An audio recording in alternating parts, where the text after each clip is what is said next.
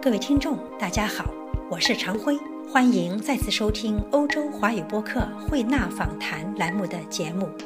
日前，台湾问题观察家、旅澳法定翻译谢芷生博士参加了台湾同学会在大连举办的以纪念抗日战争及台湾光复七十周年为主题的学术研讨会。开会期间，谢博士因为看到大连点缀着世纪前留下来的日式建筑，而联想到日本在台湾的殖民统治。他撰文写道：“大连人至今仍痛恨日本人，没听说过有人感谢当年日本的殖民统治。而为什么台湾会有人怀念甚至感谢日本人的殖民统治？”台湾的原住民和外省人对日本曾经的殖民是否持迥然不同的态度？如何解读交八年事件和雾社事件后台湾人的安静？台湾原住民如何看待当初国民党登陆？谢博士在台湾上学时，日本的话题在学校里与在家里有什么差异？他如何看待蒋经国和李登辉？如何预测未来台湾的政治版图？台湾大选在即，对之，谢博士以蔡英文若2016年胜选，在两岸关系上会萧规曹随吗？为题的新文章持何态度？请听欧洲华语播客《慧纳访谈》栏目对谢志生博士的采访。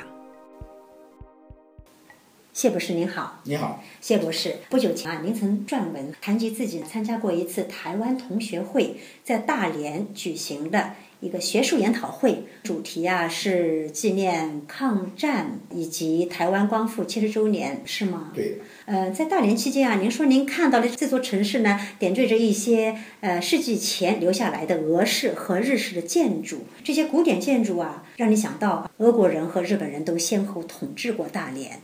啊，比如说俄国人从一八九七年到一九零五年，后来二战以后呢，又是前苏联啊，从这个一九四五年到一九五五年期间，前后占领过大连十八年之久，而日本就更久了，是吧？是您说从一九零五年到一九四五年，对长达四十年。是的，您当时在文中也说是日本人啊，在这个大连留下的建筑呢，跟您在台湾看到的日式建筑非常相似。是可是，您在文中就发问了说，大连人啊，他至今都很痛恨日本人，没听说过有人感谢日本当年的殖民统治的。是而台湾为什么会有人怀念甚至感谢日本人的殖民统治呢？那我想问您，为什么呢？日本刚才初初占领台湾的时候啊，他们是用高压统治的哈、当时那个台湾同胞不分阶层，基本上都是反日的，所以当时日本镇压台湾同胞不止一次。呃，比较有名的就是那个一九一五年那个所谓交八年，一九一五年，啊，一交八年啊1988，年在台南发生，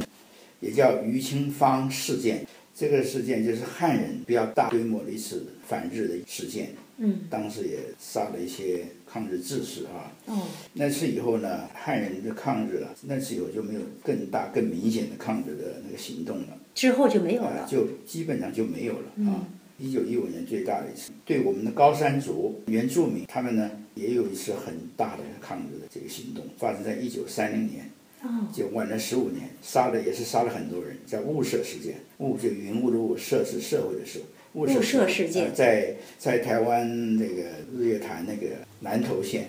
当时大概他们也是受不了日本人长时长期的对他们的歧视跟排斥隔、嗯隔绝啊，让甚至不让他们下山。嗯，那这两次之后呢，台湾就比较平静了，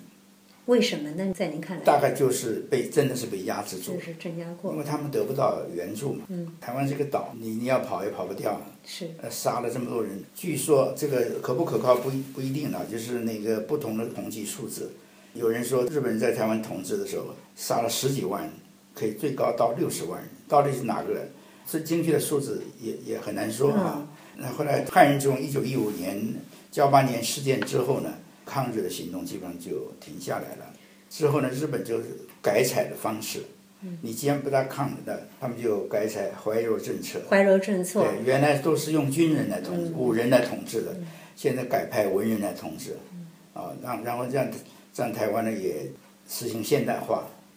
而且他对台湾那个教育的普及啊也很认真。他占领台湾不久就开始让大家有这个受那个小学的教育啊，很早就了。到了那个一九二零年以后吧，甚至相当普及到这个中学的教育。这个情况下，这个台湾的汉人对日本的影响就比较好了。您觉得这个是日本的怀柔政策影响了当地人的心态，让他们十几年之后就有一种依附感？啊，就是一方面在打压之下，他们也怕了；一方面在用怀柔政策啊，对你好，让台湾现代化，鼓励台湾人学日文，甚至到了二战前夕，还有所谓的国语家庭，台湾皇民化国语家，庭皇民化哈、就是你讲日语，在家里呢把祖先的牌位烧掉，把日本人的这个神啊供在那嗯个客厅里面哈、 这样的家庭呢就是得到优待哈、当什当么时样的优待呢？哎像李登辉据说就是皇皇民家庭出身的，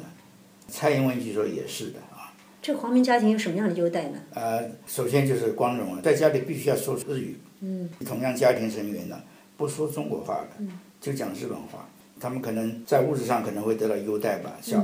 子女受教育也会得到优待，对不对？这样的情况呢，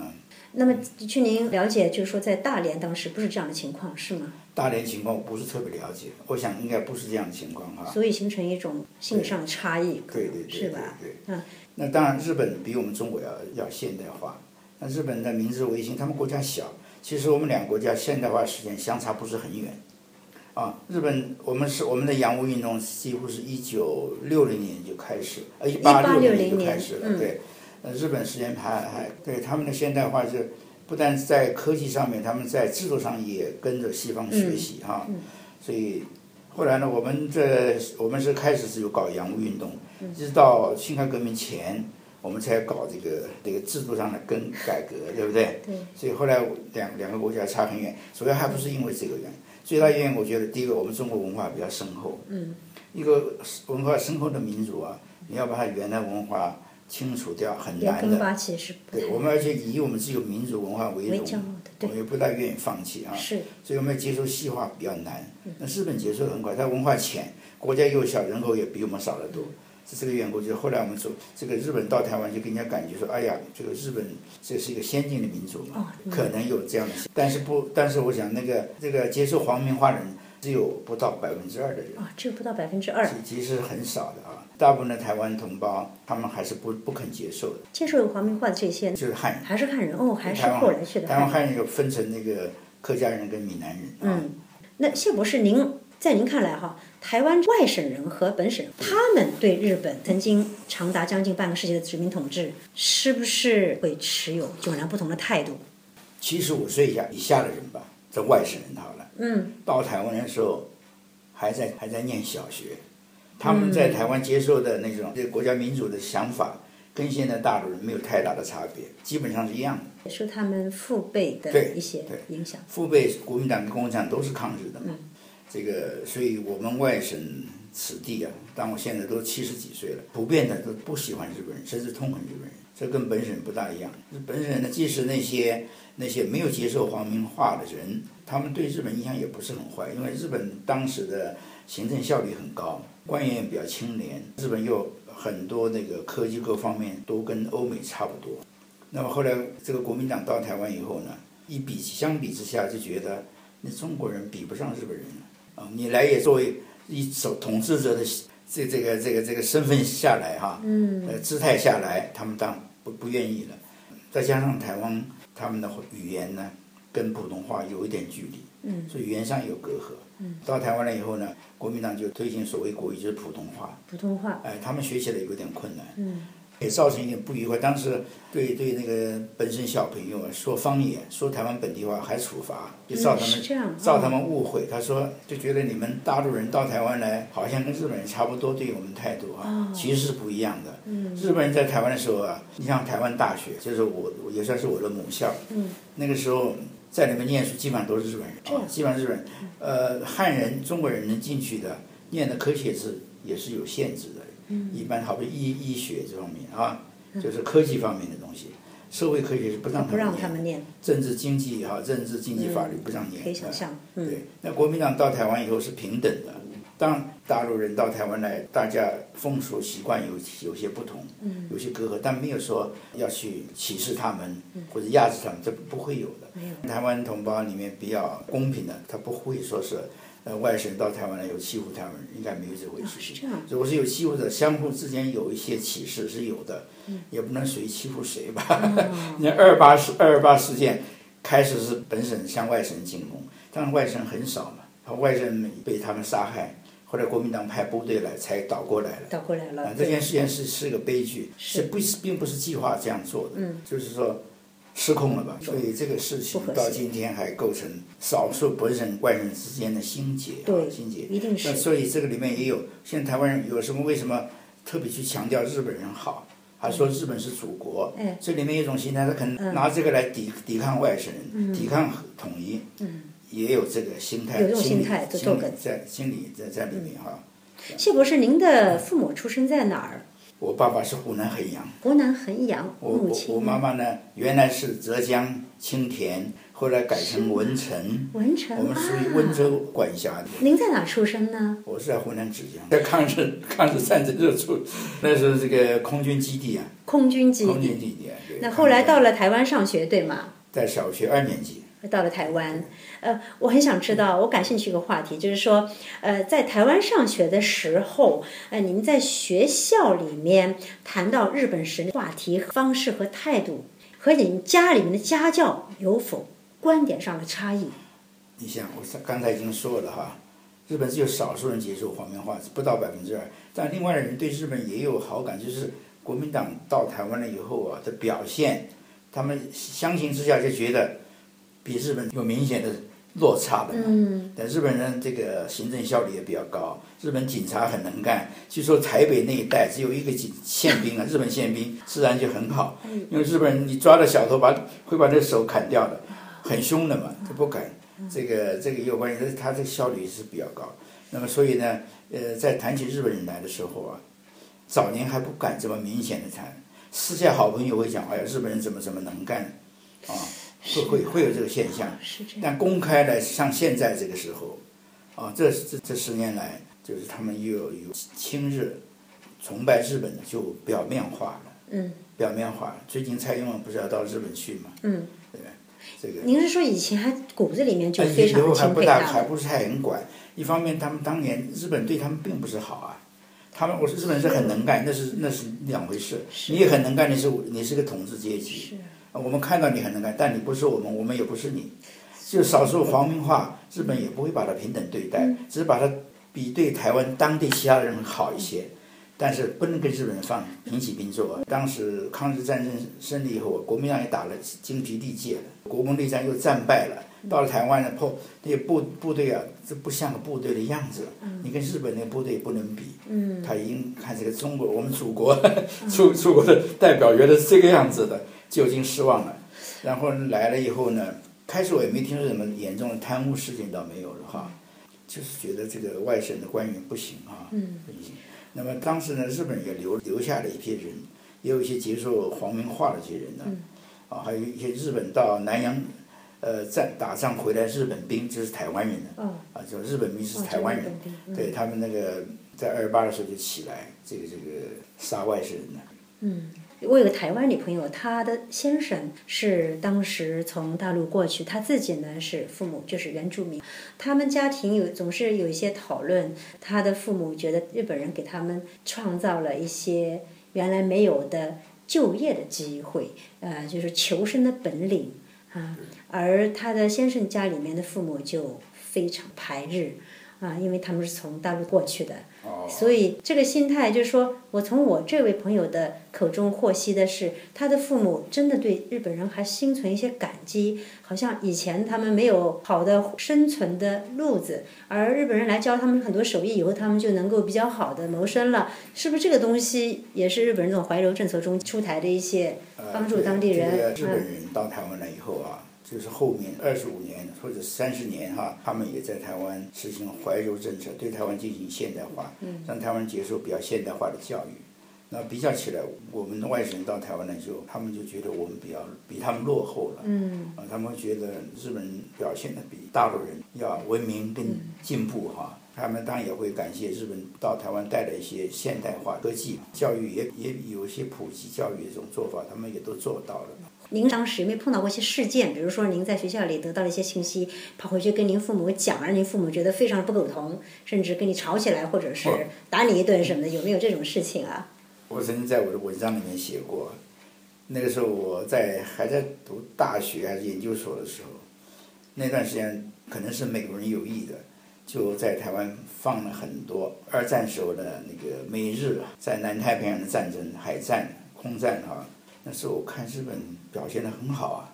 因为那个那个电影本身就是有一些宣传性的，大概有已经要鼓励日本这个再走军国主义路线吧，或者怎么样子，我看的哈。那个时候我觉得日本军人表现得很英勇啊，有点感动啊，不知道情况。后来我就跟我母亲讲说，我觉得日本人在二战表现得蛮蛮勇敢，蛮不错哎的，呦就就吃了我母亲一个耳光，打你一个耳光，打了一个大耳光，对，哇。打完他有没有说什么？就是骂我们，就是说怎么会说日本人好呢？对不对？嗯。对我自己没有不能多讲理解啊就没有多讲，对我也没有多问的。对，你看我的姑姑，嗯，我爸爸的一个弟弟，同父异母的，嗯，应该是我爸爸的妹妹，是在抗日战争期间呢，在衡阳乡下被日本宪兵打死了，用手枪近距离打死的。嗯、原因就是他们怀疑他好像跟游击队有来往，因为那个时候有一个日本伞兵跳伞以后啊，不见掉了。结果姑姑身上有那个日本伞，那个降落伞的伞带子。乡下女人嘛，她觉得那个带子有什么用处就，就收收藏在身上，就被怀疑了。日本人问她，她她也害怕。我母亲也没讲得很详细哈，我爸爸甚至从来不跟我提这件事情。我母亲跟我讲过两次，就被日本宪兵用手枪打死。所以我们跟日本人之间是有血债的。当然这件事情我从来没有跟朋友讲，我文章里都没有提过。是吗？我就不想提，对，太刺激了。嗯对。嗯，那在乡下，我想她应该是很年轻，爸爸的妹妹。那是哪一年的事情？啊你还记呃得吗，？那日本到衡阳是比较后期了，对不对？ 四十年代，嗯，就是那个抗日，我们一九四五年抗战胜利嘛，我估计是一九一九四三年以后的事情，后的事情那。真是血债。对啊，对，谢博士，我知道您后来呢离开了台湾，到德国去留学是啊。啊。那您在留学期间有没有遇到其他一些台湾留学生，并且在一起聊日本呢？聊起来的话，你们之间有没有什么态度上的不同，形成争执？这个情况，这个经历呢，就有点像我在台湾的时候差不多哈。嗯。在德国留学也有外省同学跟本省同学，但外省同同学永远是少数嘛。嗯。外省到台，现在台台外省到台湾只有百分之十，啊，原来好像有二十，现在只有百分之十，嗯有的就去世了，好多老兵都不在了。那么我们到德国留学的时候也都是本，但是我们跟本省基本上还是相处的是都不错的。嗯呃我的朋友里面有本省有外省，我彼此基本上没有分彼此哈。嗯本省人他也没有特别的强调日本怎么怎么好，不大讲这个事情。啊比较这样讲是这个十年十几年来才开始的，以前不大讲。我说他们讲这个当然也用这个作为一个呃主张台独的一个理由，就是是你看日本人好，你你们中国人你们大陆人不好嘛。是，嗯有这个理由在里面。过去我在台湾的时候，公开那么大声讲日本人好了没还有？不啊，这没有样子，，对都比是较这不会十年、十五年来的一些新一个新的现象。对，就从李登辉，李登辉刚上去统治，他也没有这个，到了后期，到到两国论上台以后，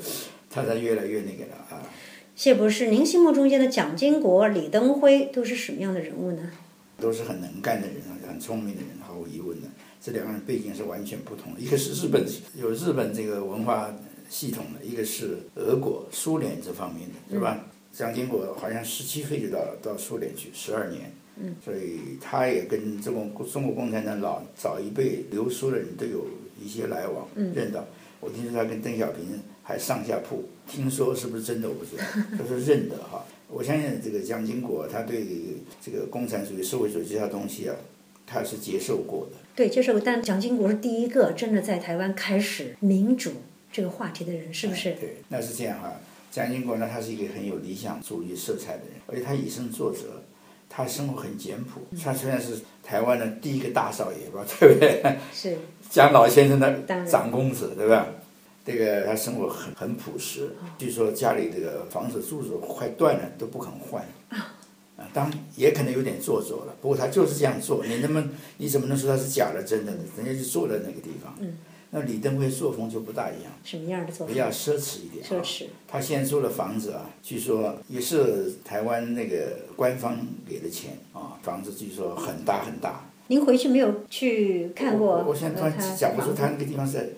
他是在那个是不是在大溪那边是吧？好像在大溪那边吧。我有一次朋友特别把我开车到那边，但是我们进不去啊，就子在啊外面面看起它的来环是不是境比看嗯较看奢华呢？看看。但是有时候在电视里面看到，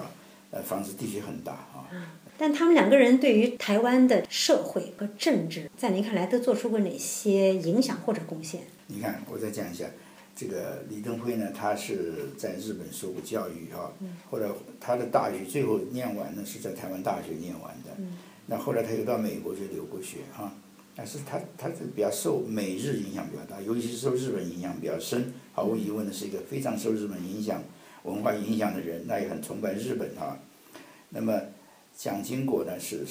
他开始在苏联，后来回来他爸爸又让他。给他找了一个老师，叫做吴志辉，让他在接受中式的教育、中国文化。那么他他也知道他爸爸的身份，当时他是中国这个第一人，对不对？是啊，所以他这样的家庭背景，他也开始大概也也接受一些他爸爸的一些也要求嘛，使自己能够在接受这个中国教育、国民党这这些这些思想啊。嗯。但是我想他在苏联早期接受那些社会主义的思想理想啊，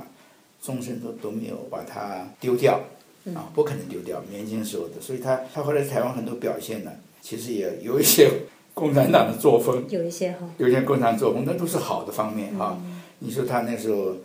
他他上去以后，他开始是当到那个行政院长，是国防部长、行政院长啊。这个他那个时候领导台湾搞所谓十大建设，你听过吗？哪十大建设？呃，也讲不出来，好比当时石门水库啊，这种横贯公路都是那个搞的，搞了很多十大建设，搞了以后，台湾台给台湾的经济发展打下一定基础。啊嗯，那么他都以身作则，他去开公路的时候，他也跟那些呃退休的那那个士兵啊呃一起去，他上去。的确是有眼光，而且非常亲民，是不是？的，你看他在台湾有这个救国团哈、救国团有点像共青团的组织，也是从那从苏联学来的，就让年年轻人，我们每个人在台湾高中以上都是当然的团员啊，当然没有说那么严格的组织了，就是说他有暑假暑期会办这个活动，夏令营哈、我们叫暑期战斗训练，我都参加过啊。叫暑期战斗训练。战斗训练，我参加水上活动队啊哦，嗯就是穿上海军服装，也到海上去做那个，到海上去巡弋哈、坐了船，嗯蛮有意思的。谢博士，刚才您讲到了日本，讲到了美国，呃，我们也谈到了台湾的一些政治人物。在您看来，今后这个台湾政治版图会是什么样一种格局？就是说，今后这个台湾啊、日本啊、中国和美国在政治、经济和军事方面可能会形成什么样的格局？这个大家最关心的问题，这我也很难完全预言到，但是我嗯个人很有信心的，我认为两岸一定会统一的哈、您认为两岸一定会一同定会意？同好，嗯意，这是百分之百的会同意啊。只是说，嗯，这个顺利一点，或者是比较艰巨一点，最好是顺利一点哈、这个当然。对，那么我最近刚刚写了一篇文章嘛哈，你可叫以蔡英文若二对零一六年胜选后，在两岸关系上会萧规曹随吗？对，对这个里面呢就讲到说，如果这个蔡英文呢脱离九二共识的话，习近平讲没有九二共识啊，台湾会地动山摇。我这不是一句玩笑话，这是很严肃的说法哈、是，那么现在台湾这十几二十年来跟大陆来往以后呢，给台湾经济带来很大的帮助。台上有一百多万人在那边啊。当年我们大陆人到台湾都还没那么多人数。这个现在呢，就是说你现在如果跟大陆不来往，那经济怎么办？我们经济靠谁啊？美国跟日本不会帮助我们，而只有大陆肯帮助我们，因为我们是一家人嘛，嗯，是不是？你不能期望说美国人帮你，日本人更加不可能，他们是自己经济情况都不好，所以他们如果要走上一条跟大陆对抗的路哈，我想台湾老百姓不会同意的。现在问题是这样，现在要马上大选了，我这文章也是为了大选写您嗯的。对您说了，就是说这个蔡英文与洪秀柱，呃，究竟谁更合适担任台湾的最高领导人？这篇文你可以带章回去看。我一定好好你如看果那个洪秀出来竞选以后，我这是写的第四篇文章了。啊，这是相关话题的第对，四这篇同文样章都。是都是前面三篇是都是前前面三篇都是讲洪秀柱选举的事情，好的，好的，都是以洪秀柱的名字作为标题，这是用蔡英文的，但内容主要还是像 洪还秀是柱留啊住。。好的对，谢博士，非常感谢您接受谢谢啊欧洲谢谢华语谢谢播我客的们高兴采访，谢我谢。也很难得有这个机会，把我的想法、把我的认识告诉别人， 和盘托出了，耐心的，感谢您，我很高兴。嗯，非常精彩，谢谢您，谢谢谢谢，谢谢